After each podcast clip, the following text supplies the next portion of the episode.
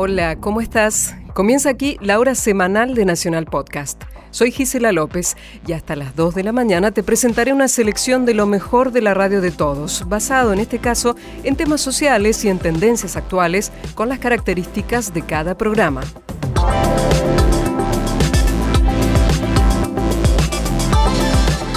Lo que escuches aquí, podés volver a hacerlo, cuando quieras, donde quieras. Tenés que ingresar a radionacional.com.ar o a través de la aplicación de podcast de Android o iPhone. En esta nueva emisión oirás diversos programas de las diferentes señales que son parte de Radio Nacional Buenos Aires y sus 49 emisoras en todo el país.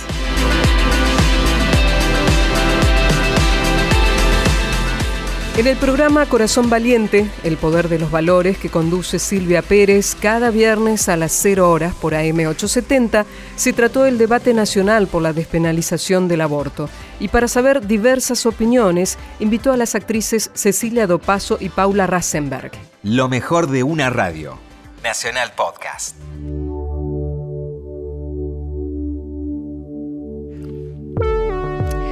Y aquí estamos con el corazón valiente, más valiente que nunca, dándole poder a los valores. Y estamos acá en el estudio con una gran actriz que yo admiro muchísimo, que es Paula Rasenberg. Es además docente y dramaturga. ¿Cómo estás, Paula? Hola, ¿qué tal, Silvia? Ah, bien, muchas gracias por estar acá, por haber venido al estudio, por acompañarnos. Eh, está llegando Cecilia Dopaso también, actriz, guionista y directora, y ellas están en representación del colectivo Actrices Argentinas, que en este mismo momento Paula nos va a contar qué es y cómo y que tiene relación con la legislación del aborto.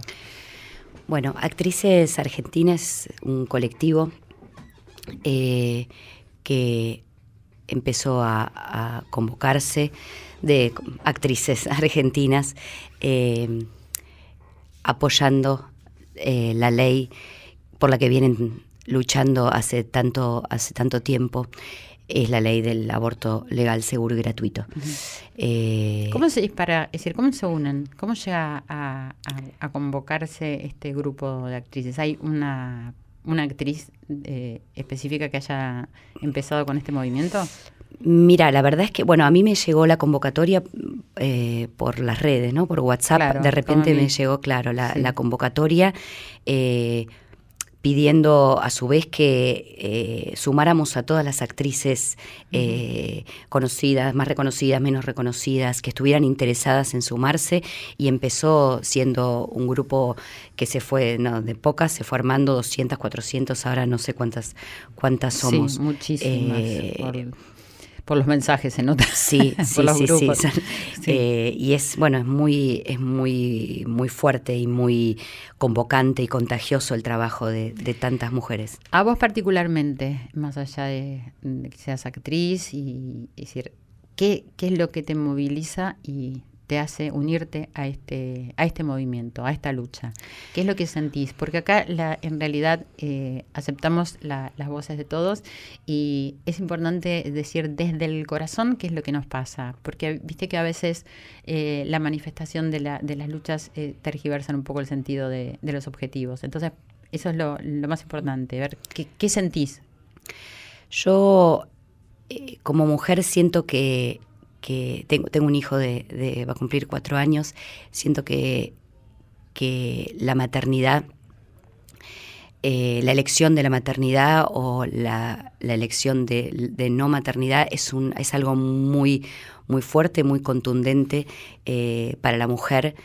Y, muchas veces eh, la mujer cuando no desea eh, tener un hijo por las razones que fueran, ¿no? Eh, obviamente primero están las, las terribles, ¿no? Las, las, las violaciones, las económicas, el no puedo, el ya tengo muchos hijos, el no puedo, hasta las, las, las otras que, que, que si querés eh, me tocan más, como me preguntabas, ¿no? En, esta, en esta, decir, bueno, deseo, no deseo, en este momento, es el momento de acompañar eh, a, un, a, un, a un niño, una niña que crece. Creo que eso es algo mm, muy fuerte, es una decisión muy personal de la mujer y, es algo que, que, que, muchas veces no es este, oído, ¿no? Y, y, y yo me sentí muy convocada por esta, por esta llamada de decir vamos, a vamos a defender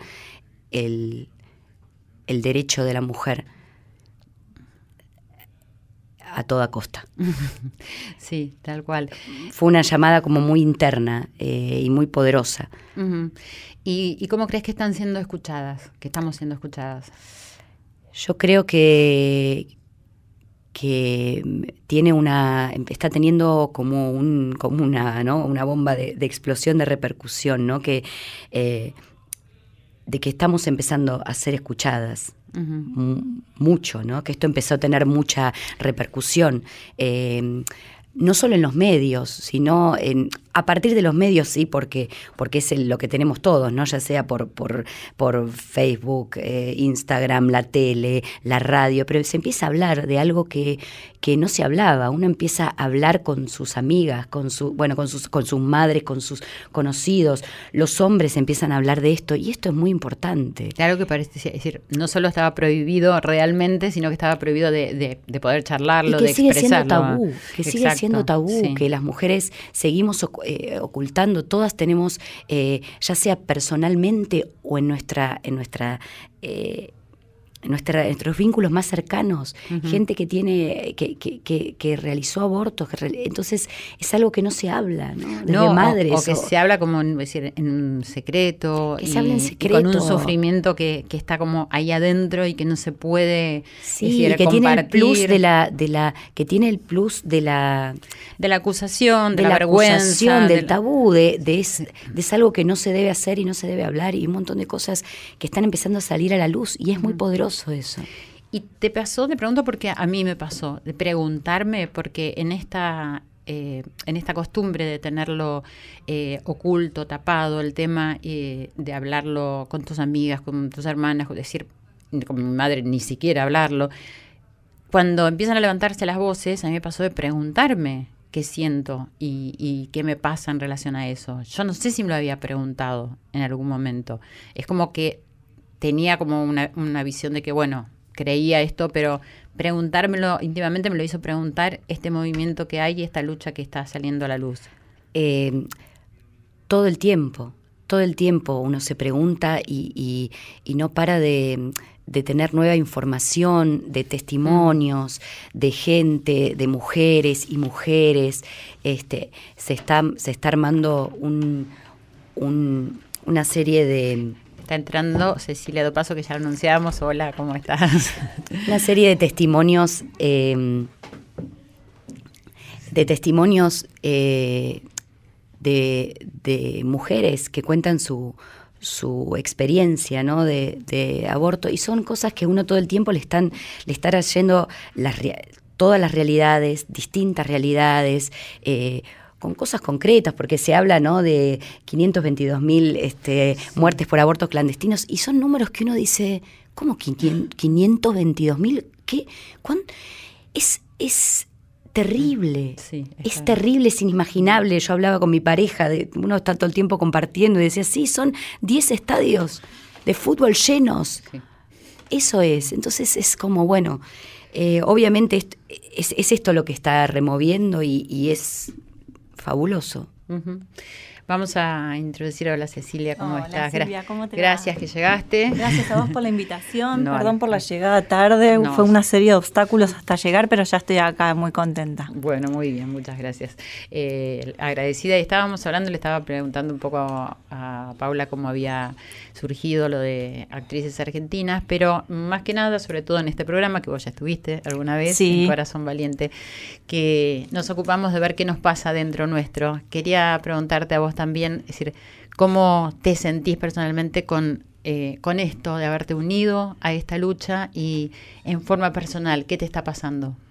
Mirá, estoy muy emocionada, estoy emocionada, estoy conmocionada, este, inmovilizada. Todo eso junto eh, parece lo mismo y, y son todos sentimientos muy, muy positivos porque fue tan increíble cómo nos unimos todas sin contradicción con respecto a esto. Más de 400 actrices, este, muchísimas no nos conocíamos entre sí, pero bueno, nos une esto, nos une la necesidad y el deseo este, extremo porque esto suceda de una vez, no se puede creer. O sea, incluso actrices este, de otras generaciones que vinieron antes de nosotros, ya este, me decían hace como 50 años que estamos luchando por eso. Ojalá ahora lo consigamos. Hace o sea, mucho más, Bueno, años de años. No, sí, no, no, te entiendo que por decís supuesto, en relación a ellas. En relación a las actrices que, que en la ficción hacen de, nuestras madres y de nuestras abuelas, digamos. Y es como qué suerte que lo están haciendo, qué suerte que se levantaron. Este, algunas se cansaron ya un poco, pero las otras siguen de pie y las siguen luchando y es como, viste, nos dan como palmaditas en la espalda, sigan, sigan. Está buenísimo. Entonces me preguntabas qué me pasa en lo personal y estoy, estoy muy conmovida. Sí, así. y muy contenta de que esto esté pasando por otro lado. Sin duda. Y le preguntaba a Paula, también te pregunto a vos, eh, ¿te hizo pensar eh, antes de salir a luchar, decir qué era lo que sentías y, cuál era tu posición frente a esto, porque yo le decía que a mí eso me, eh, esto que sucede me hizo preguntarme dónde estaba y, cuál era mi lugar, porque de tanto mantener en secreto esto de, del aborto y todo esto que parecía es, que es tabú hasta el día de hoy, eh, para mí lo era también en mi pensamiento, me di cuenta. Entonces te pregunto, si tuviste que reflexionar y ver cómo era para vos y qué era lo que realmente entendías y, te pasaba en relación a, legislar Esto, a cuidarnos. Sí, sí, por supuesto. Lo tuve que, lo tuve que repasar en lo personal para no repetir como un loro. Tuve que, este, sí, repasarlo internamente, sin duda. Y a la conclusión que llego es que mm, eh, todas tenemos derechos sobre nuestro cuerpo. O sea, yo siento de un modo personal que el Estado no se puede meter en lo que yo quiero hacer con mi cuerpo. No se puede meter el Estado, no se puede meter la religión. No se puede, es mi cuerpo, no se puede meter con, con mis eh, ganas o no de ser madre, con, con, lo que tengo adentro, con lo que me sucede en mi vida personal. Eh, eso es mío y tengo que tener el derecho íntegro de poder decidir. este... Y les pregunto, ¿por qué piensan más allá de las razones que se manifiestan que los que se oponen verdaderamente se oponen a la legislación del aborto? Yo creo que, perdón, ¿no? Pero creo sinceramente que, mm, que no hay que desacreditar a la gente que se opone. Yo creo que hay un fundamentalismo y un fervor a veces entre nosotras mismas, incluso entre las compañeras que estamos este, en este colectivo de actrices, que nos lleva a ponernos un poquito fundamentalistas por algún, por algún lugar. Y yo creo que eso no está bueno, porque eso deslegitima este, nuestro, nuestras razones, ¿entendés lo que quiero decir? La gente que, que, piensa diferente no es gente que no es inteligente. Cree, cree verdaderamente en lo que cree y, y, y, bueno, y en lo que dice y en su lucha, al igual que nosotras, digamos. Este, la diferencia es que yo creo que no se puede decidir por el otro. O sea, los que están en contra no tienen por qué abortar, ¿entendés? Pero no nos pueden prohibir a nosotras tener la emancipación sobre nuestro propio cuerpo. Si yo no les impongo nada a ellos, ¿por qué ellos me van a imponer algo a mí, digamos? Sin duda. No, igual te preguntaba, y te pregunto a vos, Paula, porque yo siento que en el fondo hay una, una cierta eh, coincidencia en lo que se quiere, pero que en la prédica decir, hay como un enfrentamiento, una confrontación a la que quizás estamos acostumbrados eh, en distintos campos de la vida.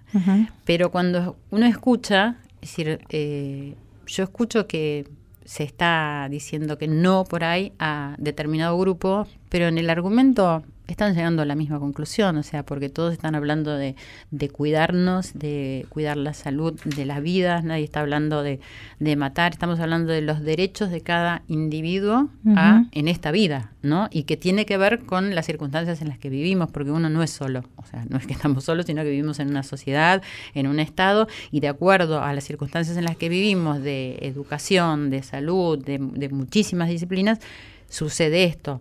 ¿Qué pensás, Paula?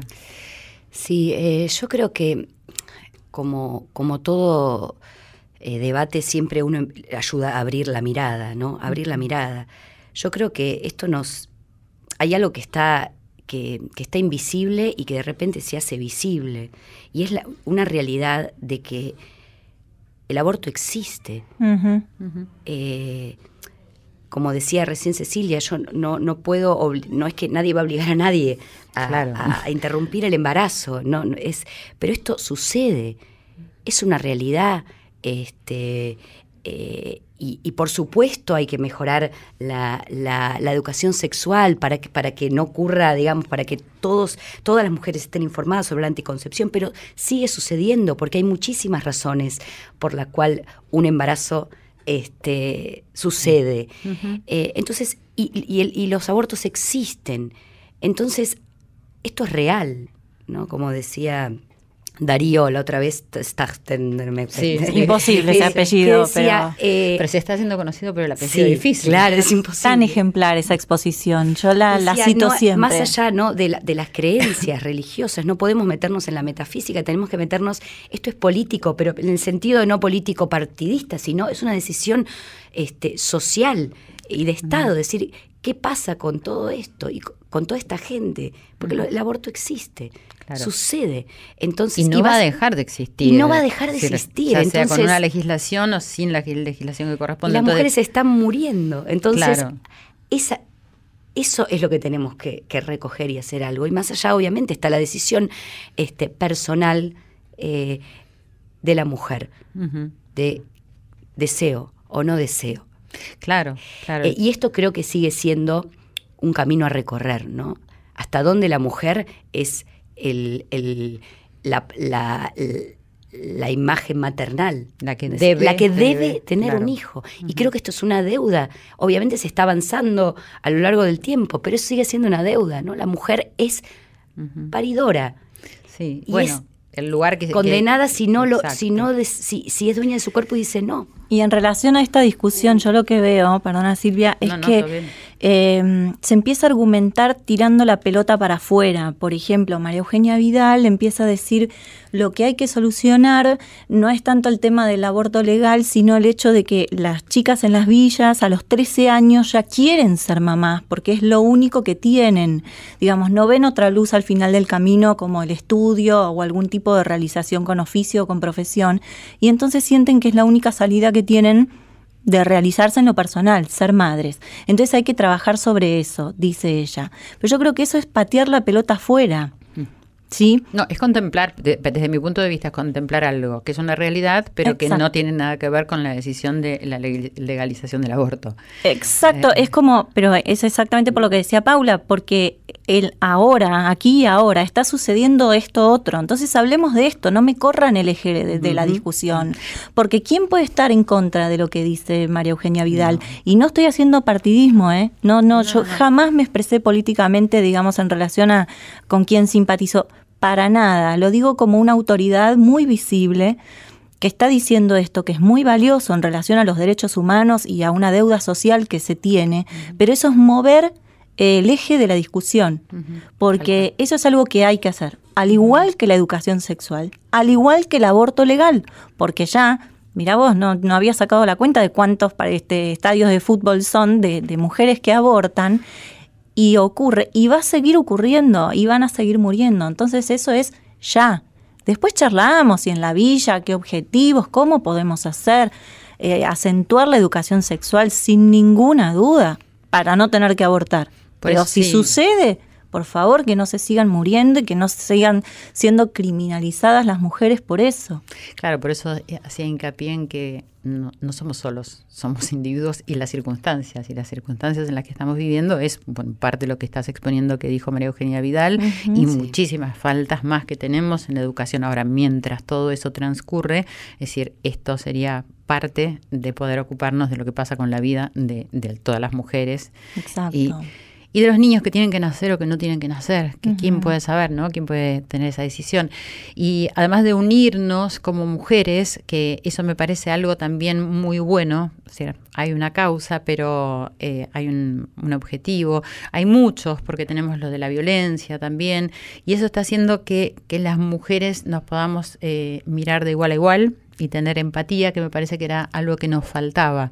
Y quizás mm. cuando hay algo que, que nos toca a todos en el corazón de la misma manera, entonces podemos mirarnos con paridad y eso es muy bueno. No obstante, tenemos a los señores que nos están apoyando, ¿cierto? Vamos a escuchar un audio. Yo estoy a favor de la legalización del aborto. Es Ricardo Darín y estoy a favor de la legalización del aborto. Soy Diego Peretti y estoy a favor de la legalización del aborto. Soy Andy Kuznetsov y estoy a favor de la legalización del aborto. Soy Pablo Echarri y estoy a favor de la legalización del aborto. Yo soy Esteban Lamote y estoy a favor de la legalización del aborto. Soy Juan Minujín y estoy a favor de la legalización del aborto. ¿Y cuánto puede ayudar y sumar ¿no? las voces de, de estas personas conocidas, además de estos hombres conocidos? Y conocidos no solo popularmente por sus trabajos y por los buenos actores que son, sino también por ser consecuentes con lo que piensan, eh, por ser personas inteligentes, digamos, y, que por algo también llegaron a ese lugar. Eh, para nosotras es muy, muy importante el apoyo de ellos, sí, claro. Coherentes, por ser coherentes, y tener coherencia. Exacto. Bueno, ¿y cuánto piensan que puede toda este movimiento, toda esta movida, las voces de las mujeres que se están uniendo, se unieron otras disciplinas, ¿no? además de las actrices, la de los hombres que, apoyan también, ¿cuánto puede incidir en la decisión de promulgar y elaborar este proyecto de ley? Y eso es, eh, uno no, se sabe, ¿no? Yo creo que, que ojalá, ojalá que mucho, eh, sobre todo por esto de de hablar, de hablar, de hablar, de escucharlo, de que escuchen este, eh, la gente que los escucha o que nos escucha y que diga, que empiece, empiece a hablar. A no ser más secreto, a tener más libertad. ¿No? ¿Qué, ¿Qué, te pasa vos con esto? la, charla, la charla interna de la, de la familia, de los amigos, ¿qué te pasa? ¿Vos te pasó alguna vez? Esto empieza a, abrir y a manar una energía que, que, ojalá eh, sea ley ahora. Sí, en definitiva, decir, me, hacía pensar lo que decís, em, que al, poder compartirlo, todo esto que tanto eh, angustió y sigue angustiando, es decir, hace que todos busquen una solución. Entonces, quizás sí se puede cambiar la historia desde este lugar. ¿Qué pensás, Ceci? Y yo pienso, escuchándolas, que es algo que, como vos decís, eh, invita a repensar, que fue un poco también tu primera pregunta, fue, digamos, no, no seguir a la manada, sino a ver, un momento, yo, qué pienso, qué vuelvo a pensar.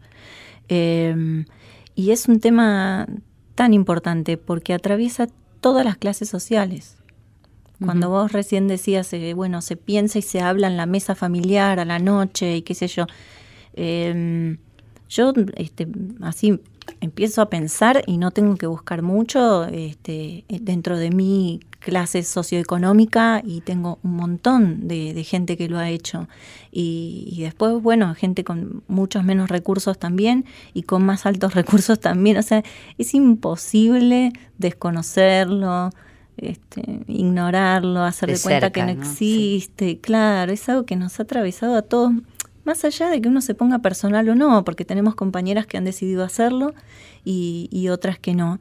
Este, pero en un punto no importa. O sea, sí importa para darle la importancia que tiene y la visibilidad y todo eso, y realmente han sido muy generosas en hacer eso.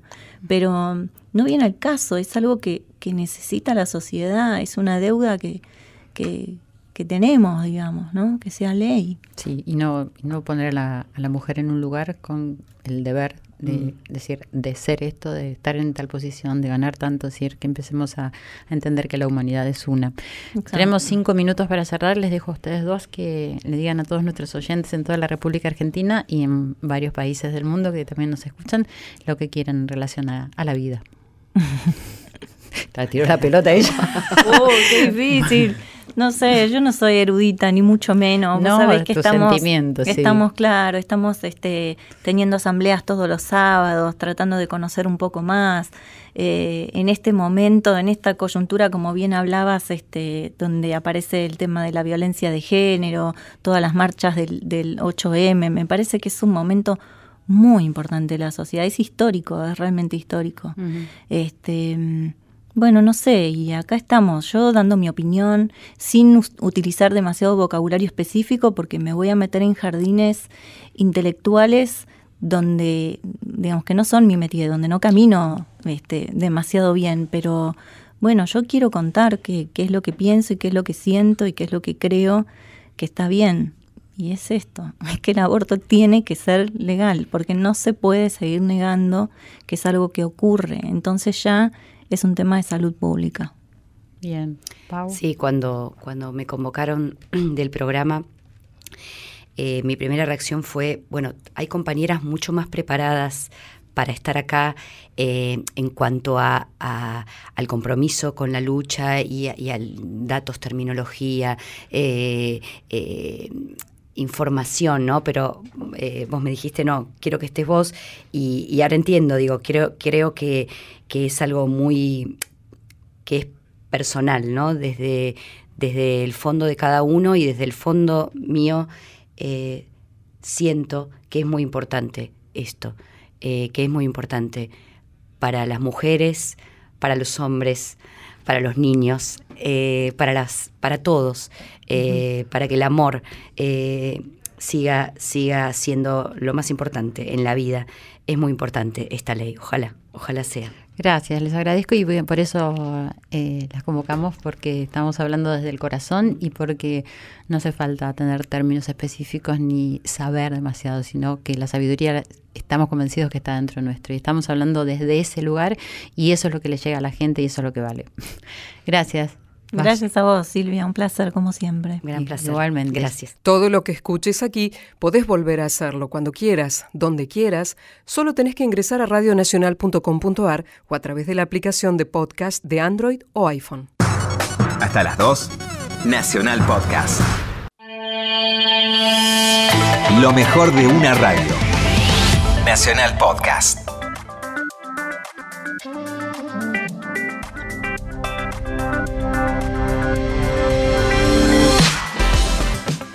Atentos a escuchar todas las voces disidentes o a favor sobre la despenalización del aborto, Alejandro Katz en su programa El zorro y el erizo, que va de lunes a viernes entre las 21 y las 22 horas por AM870, dialogó con la abogada Paola Vergalo, investigadora y especialista en Derecho Público y la Salud y también en el derecho al acceso a la justicia. Su aporte fue una profunda mirada jurídica sobre este tema. Nacional Podcast. Nuevo programa. Paola, como decía, queremos tratar de llevar más argumentos a este debate, no solo argumentos a favor de la despenalización, hemos intentado tener buenos argumentos en contra de la despenalización, en mi opinión los buenos argumentos en contra son argumentos seculares, no argumentos religiosos. Confieso que nos cuesta encontrar portavoces de la penalización con argumentos seculares de peso. Y no porque no busquemos bien, No, sino no, porque no. realmente no encontramos. Nos toca esta noche avanzar en los argumentos a favor de la, de la despenalización y tratar de entender por qué no debe ser o en qué medida debe estar bajo el imperio de una ley penal, de una ley criminal, la decisión de interrumpir o no interrumpir un embarazo. Eh, creo que este es un primer problema que, que en general no se aborda. ¿Por qué la ley penal está actuando aquí? Bueno, eh, esa es una pregunta clave, creo yo, y es en el fondo la pregunta central del debate que está abierto en diputados. La Constitución reconoce una serie de derechos, reconoce una serie de derechos diversos en cabeza, en titularidad de las mujeres, y también, a través de distintas normas, protege en general la vida desde la concepción. O sea que esas son cláusulas constitucionales básicas que están en el texto de nuestra Constitución o en tratados de derechos humanos, como la Convención Americana eh, de Derechos Humanos que introdujimos en el texto de la Constitución en el 94 con carácter constitucional. Entonces, eh, lo que tenemos vigente en la Argentina es una normativa previa a nuestro sistema constitucional moderno, ayornado en el 94. En esa normativa, desde 1921, usábamos el derecho penal. Entonces, como país, antes de que nuestro derecho penal, civil, se constitucionalizara, como sucede más en las democracias modernas, ya habíamos elegido la herramienta penal. Un dato importante es que habíamos elegido esa herramienta penal en 1921 con la modulación más liberal que había casi en el planeta para la época. Con lo cual, cuando elegimos la herramienta penal, la limitamos eh, fuertemente porque establecíamos tres situaciones en las que el aborto era legal. Lo que sucede es que nunca entendimos que esas situaciones eran realmente instancias donde había un derecho al aborto. Y eso cambió en parte como consecuencia de la argumentación constitucional, de los principios que eh, interpretamos en los últimos 20 años. Pero entonces la conversación gira en torno al derecho penal porque como país ya usamos la herramienta penal. La conversación abierta para algunos es si debemos usar más derecho penal. Eso es un poco lo que van a postular quienes están en contra de los proyectos que están sobre la mesa. Los proyectos que están sobre la mesa, que defendemos quienes estamos a favor de limitar o eliminar totalmente el derecho penal, conversan en un espectro donde el uso del derecho penal se restringe o muchísimo o totalmente. Entonces, hay una dimensión de esta conversación que es una dimensión sobre cuánto derecho penal exige nuestra Constitución usar si es que alguna medida de derecho penal, que eh, no nos olvidemos, es una política pública. La política criminal es una herramienta de política pública para proteger derechos, pero también para inducir conductas. Entonces, esa es la complejidad de la pregunta que tenemos abierta. Eh, voy un poquito al origen. Uno siempre tiene la fantasía de que el origen explica algo y no siempre es así, pero eh, utilizamos la herramienta penal. ¿Por qué razones? Porque a priori hay una asunción que es se usó la herramienta penal porque en el aborto hay un daño a una vida. Pero no necesariamente esa es la respuesta, ¿verdad? Exacto, esa no es necesariamente la respuesta y por supuesto que hay en cada país una historia particular sobre este tema. Pero un dato muy importante es que la tradición católica no siempre castigó el aborto y no siempre, digamos, entendió que el aborto se producía desde la concepción que se producía con la unión, digamos, del espermatozoide y el óvulo. Con lo cual, a lo largo de la historia, la misma posición católica fue cambiando y en los países católicos el uso del derecho también fue cambiando. Pero esto tiene, como te decía, tradiciones diferentes. Por ejemplo, quienes lo han estudiado en Estados Unidos, lo que entienden es que no se usó el derecho penal hasta eh, la segunda mitad del siglo XIX y cuando se comenzó a usar fue una estrategia de los médicos, de la profesionalización de la medicina, para distinguir lo que era la medicina profesionalizada universitaria de, las, prácticas, curanderiles, etcétera, que eran las tradicionales y mayoritarias hasta que se profesionaliza la medicina. Con lo cual, por ejemplo, en el contexto estadounidense está bien estudiado que fue una estrategia de diferenciación profesional de la lucha por el monopolio de ciertas prestaciones médicas en ciertos contextos y yo creo que en los países católicos hay otra trayectoria, pero no hay que descartar que también la influencia de la separación entre una profesión de élite, educada, formada en la universidad y las prácticas eh, Es decir, que en el caso de Estados Unidos uno podría suponer que en alguna medida, también en otros ámbitos, la penalización es la es introducir la distinción acerca de quién tiene derecho de hacer algo o de tomar la decisión de que eso puede ser hecho o no. Exactamente. Es decir, es prohibir al que no tiene legitimidad, no prohibir el hecho por cuestiones morales. Exactamente, luchas que se ven a lo largo de todas las definiciones de las profesiones, lo mismo que sucede en el derecho en la época, por ejemplo, en los Estados Unidos, de la separación de los ambulance chasers y los abogados de elite que van a cerrar el ingreso a la profesión con la custodia de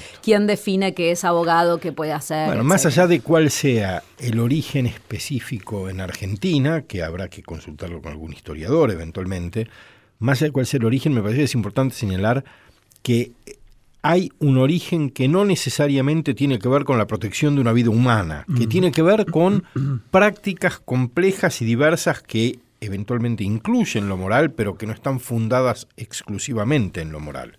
Sí, sucede también que, para matizar un poco ahí, que después una misma práctica, es decir, vos decías en un momento, bueno, no importa quizás a veces el origen, el origen puede ser uno, pero la práctica social transforma la situación en Sin un duda. argumento moral, es decir, esa práctica inicial no se daba por, o esa ley inicial no se daba por eso, pero luego es reinterpretada por otros factores de poder a posteriori que este, tienen una posición moral. Ahora, el otro día cuando entrevistamos, hicimos una entrevista y había una posición contraria a la, a la despenalización, terminó asumiendo un criterio, para mí por lo menos un tanto extraño, que era el de la despenalización parcial.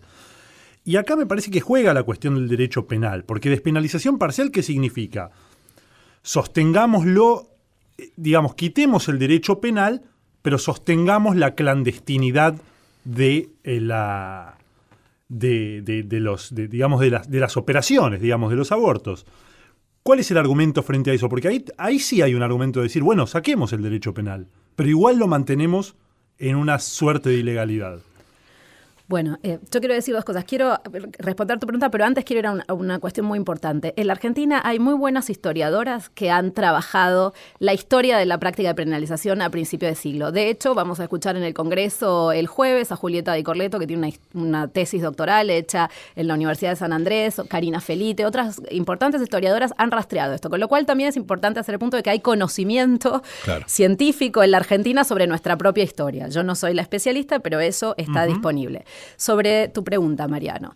Eh, a mí me parece que, quienes eh, hablan de despenalización parcial recurren un poco a la ambigüedad que tiene hablar de despenalización, legalización parcial para una, para una comunidad que no está acostumbrada a darle significados precisos a esos términos. El derecho tampoco es preciso en definir. Hay una forma de legalizar, una forma de despenalizar total o parcialmente. O sea que ahí, digamos, eh, quiero aclarar que hay mucha vaguedad en los usos de esas ideas. Entonces, me imagino, interpretando en su mejor luz a quien te dice, estoy de acuerdo con una despenalización parcial, pero con dejar la práctica clandestinamente, es que lo que está diciendo es, que está de acuerdo con lo que pasa hoy, porque en algún sentido hoy hay una legislación que penaliza con excepciones, con lo cual eso es parcial en un sentido, porque hay prácticas de aborto legal, pero la verdad es que no nos tomamos muy en serio todas las políticas públicas y las garantías que hay que dar en un sistema de salud para que esos casos de despenalización parcial estén accesibles. Eso porque también dejamos eh, la, combinación de falta de liderazgos y objeciones individuales, digamos, más explicitadas, menos explicitadas, que cada uno administre cuando debe hacer un aborto de los que es legal y de los que las mujeres tienen derecho a ir a reclamar al sistema de salud. Con lo cual, la situación de hoy no es una situación razonable eh, según la legislación, porque tenemos una despenalización parcial que en los hechos funciona con mucha arbitrariedad, mucha desigualdad al interior de los subsistemas de salud, etc. Eh, y movernos hacia más de esto sería tardío, sería poco creíble, porque un país que desde 1921 con distintas instancias de deliberación sobre ese proceso de despenalización parcial, no logra eh, cumplir o satisfacer las demandas de las mujeres a lo que tienen derecho hoy y que es legal, ¿quién va, a suponer que mañana va a, digamos, a tomárselo en serio? Por otra parte, abrir toda esta deliberación para volver a 1921 eh, parece un poco ridícula. A mí me gusta dar una anécdota que refleja más nuestra ambivalencia histórica con este tema, que es el dato preciso de que en las últimas dos dictaduras, los dictadores habían aclarado la indicación de aborto por violación, diciendo que estaba disponible para toda mujer. Y nosotros tenemos que celebrar en el 2012 que la Corte nos dice lo mismo que Videla y Onganía. Eso me parece que, digamos, deja en claro cuál es el problema de crear hoy, que es la hora de la despenalización parcial, sin garantías de un derecho en el sistema de salud pública. Eh, me parece que hay ahí en quienes ofrecen esas alternativas una llegada tarde a la conversación, un reconocimiento de que la exigencia de una penalización absoluta es hoy también insatisfactoria para ellos, porque también quienes se oponen reconocen que hay derechos en cabeza de las mujeres. Digamos, yo, digamos, no quiero caracterizarlos o caracterizarlas como asesinos y entonces quiero tomarme en serio su preocupación por la vida gestacional y entender que ellos tampoco pudieron reconocer que había derechos en titularidad de las mujeres que ahora ven. Y eso se ven como responden a muchas de las preguntas, etcétera. Los católicos progresistas de este país no usan el derecho penal en general para hacer política pública. Ni siquiera cuando están en contra, digamos, de la legalización del aborto, tienen una posición fuerte respecto de la criminalización de las conductas de los pobres. Entonces, digamos, yo apelaría a, esa propia tradición católica social. Volvamos un, poquito al, al uso de la ley penal. Estábamos hablando de su presencia en el origen y de las excepciones. ¿Por qué esas excepciones? ¿Cómo se fundamentan esas excepciones? Porque me parece que es muy importante cuál es el fundamento de esas excepciones para entender por qué debe ser o no utilizado el derecho penal. Sí. Bueno, ahí también hay que hacer una distinción. Probablemente en 1991 se justificaban de una forma. Quienes, digamos, las élites que escribieron el Código Penal de la época, inmigrantes españoles, digamos, de, de la situación de España, etcétera, eran liberales y probablemente tenían la sensibilidad que tenían los demócratas sociales europeos de prever que en caso de peligro para la vida, en caso de peligro para la salud y violación, las mujeres debían seguir teniendo derecho a abortar. Cosa que habían tenido en Europa hasta entrado el siglo XIX, por lo cual no había sido una historia siempre de penalización.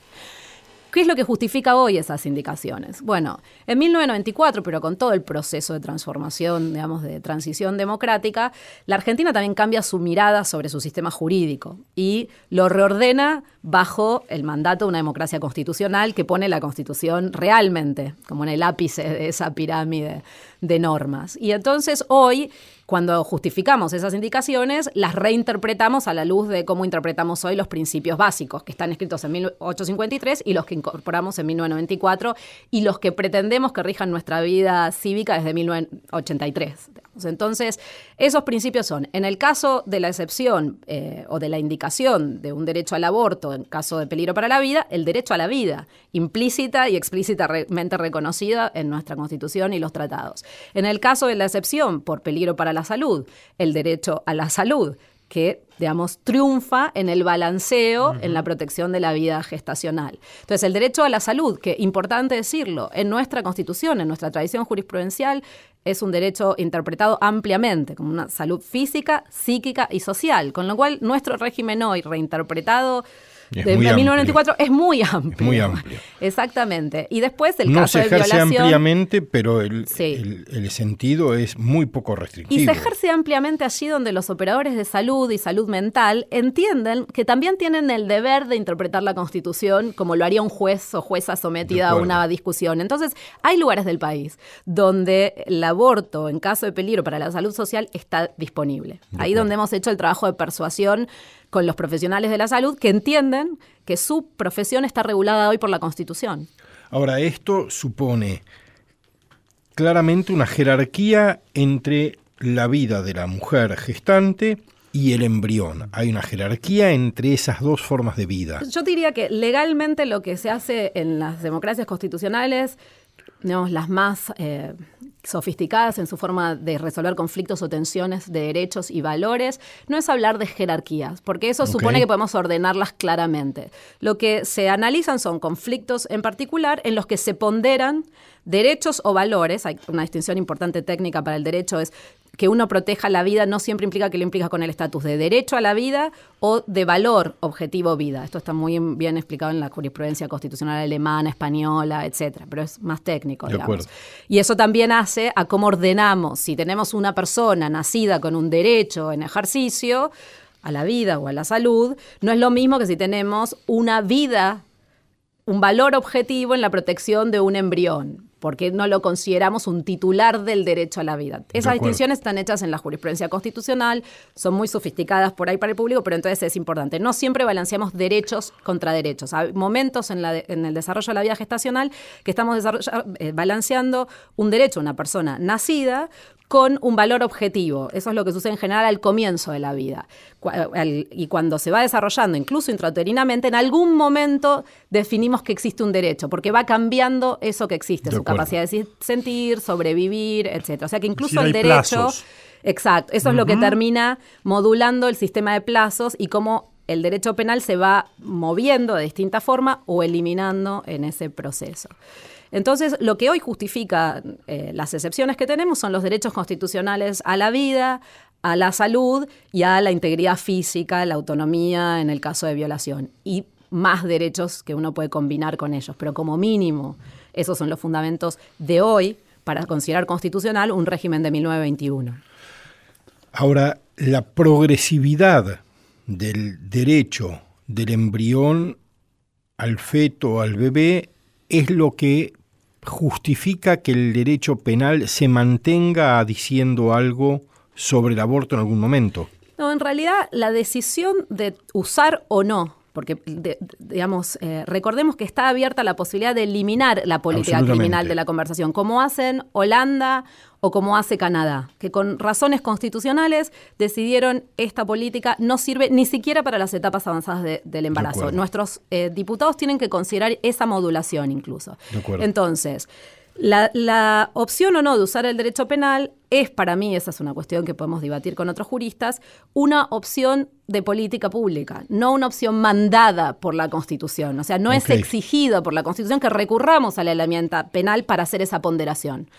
es una decisión del legislador, digamos. Es una decisión del margen de discrecionalidad del legislador para interpretar la Constitución. Hay derechos, hay protecciones de los dos lados, no siempre hay dos derechos. Te, pediría que nos expliques un poco mejor por qué se utilizaría la herramienta penal y por qué no se utilizaría la herramienta penal respondiendo en ambos casos a interpretaciones eh, eh, valiosas de la Constitución. Exacto. Bueno, para algunos la razón por la que hay que seguir usando el derecho penal, aunque restringidamente, es porque es la forma de mandar un mensaje social, simbólico, respecto de la valoración de esa vida en gestación. Es seguir utilizando la función manifiesta, simbólica del, derecho, penal, no su efectividad, que de hecho es inefectiva. De acuerdo. Para quienes han defendido de distintas formas la eliminación total del derecho penal, hay una serie de razones que muchas veces tienen un conjunto de razones más eh, universales, expresiones más universales y otras más contingentes a los contextos específicos de acceso o falta de accesibilidad. Entonces, ¿qué pasa?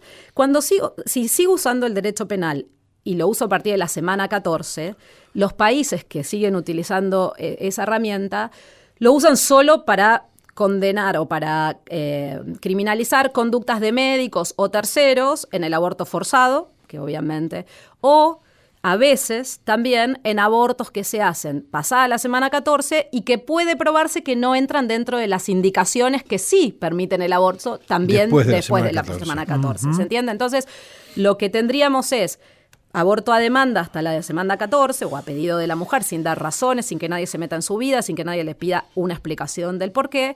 Y después abortos en situaciones específicas que si no se dan esas situaciones, sí. no, deberían no, judicializarse. Justamente eso es lo que lleva a los que proponen eliminar el derecho penal totalmente, eh, eh, la, justificación de que lo que sucede es que cuando dejamos el derecho penal para los abortos avanzados, seguimos dejando el control en los médicos, seguimos teniendo que discutir si hubo o no un peligro para la vida, con toda la subjetividad y también la vaguedad y técnica incluso que tiene probar eso, digamos. Entonces, el derecho penal tiene muchísimas limitaciones, las ha mostrado, las muestra todos los días, y por supuesto, si vivimos en Alemania, vamos a tener una forma de implementar esas indicaciones en el embarazo avanzado que van a hacer que el, derecho penal de facto esté fuera de, ¿De cuánto hablamos cuando hablamos de un embarazo avanzado? Hablamos de, regulaciones que hacen, digamos, que no tienen límites totales, como o regulaciones que tienen límites hasta la semana 24. Eh, Pero sucede, yo, estaba pensando en las diferentes leyes, digo, pienso en el, siempre pienso en el caso de España porque tuvo primero una despenalización por supuestos en el 85 y después una despenalización por, por plazo, es decir, una reforma de esa ley.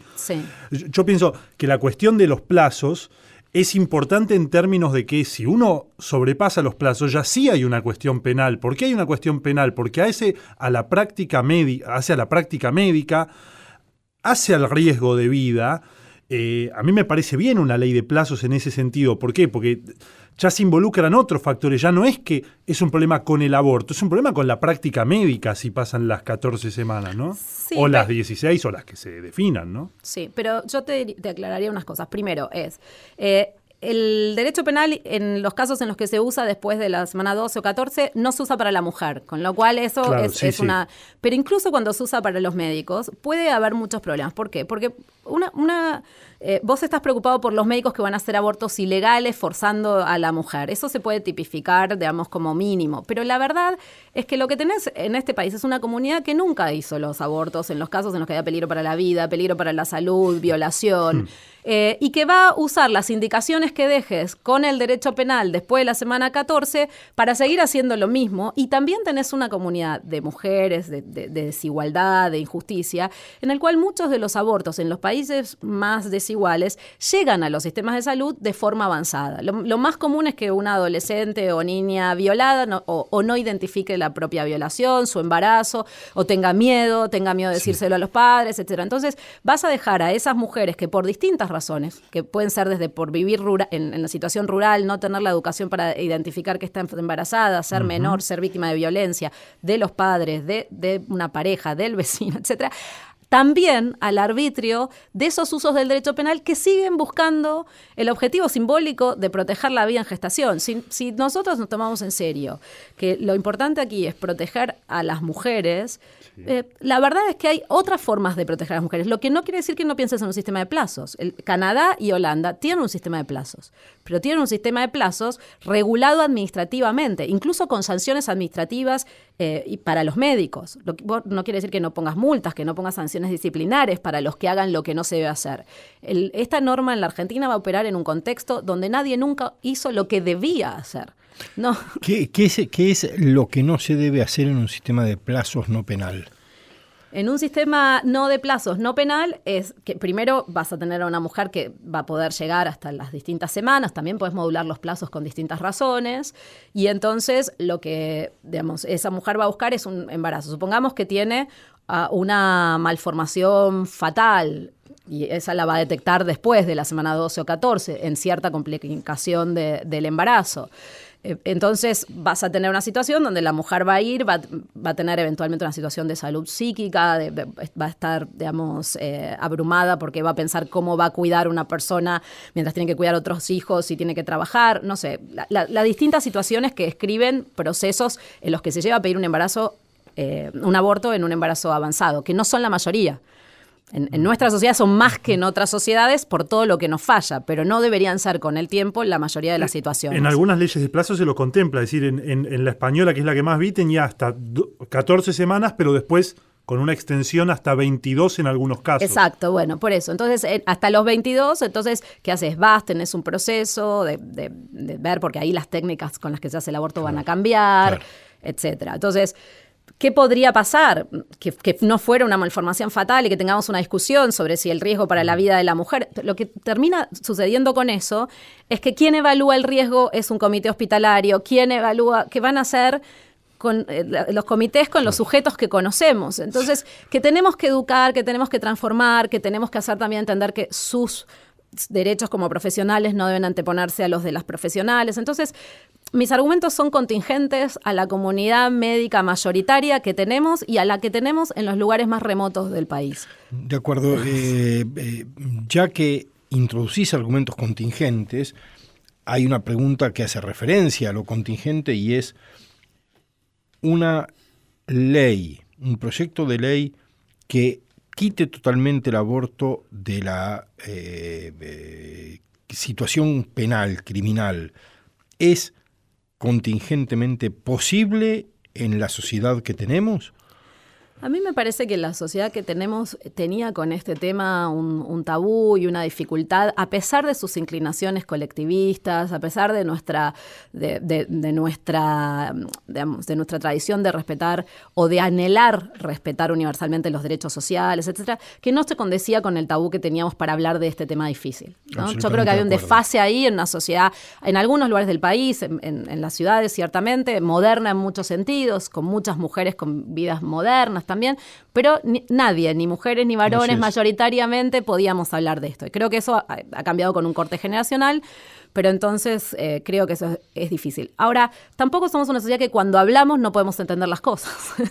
entonces, y cuando hablamos, bien podemos entender y aprender de la experiencia de países como Canadá y Holanda. De hecho, países modernos, liberales como nosotros en otros eh, aspectos de nuestras culturas cosmopolitas, que también queremos imitar, digamos. Eh, Australia también tiene estados que han hecho este, este movimiento. Entonces, la Argentina que se comparara para su historia económica con Australia y Canadá, ¿por qué no puede compararse como una sociedad moderna con los modelos de sistemas de salud pública razonables, eh, o sea, igualitarios? No estamos hablando de los locos canadienses, los locos eh, australianos. Estamos hablando de sociedades modernas. A las que aspiramos. A las que aspiramos. Eso es lo que a mí me parece también interesante.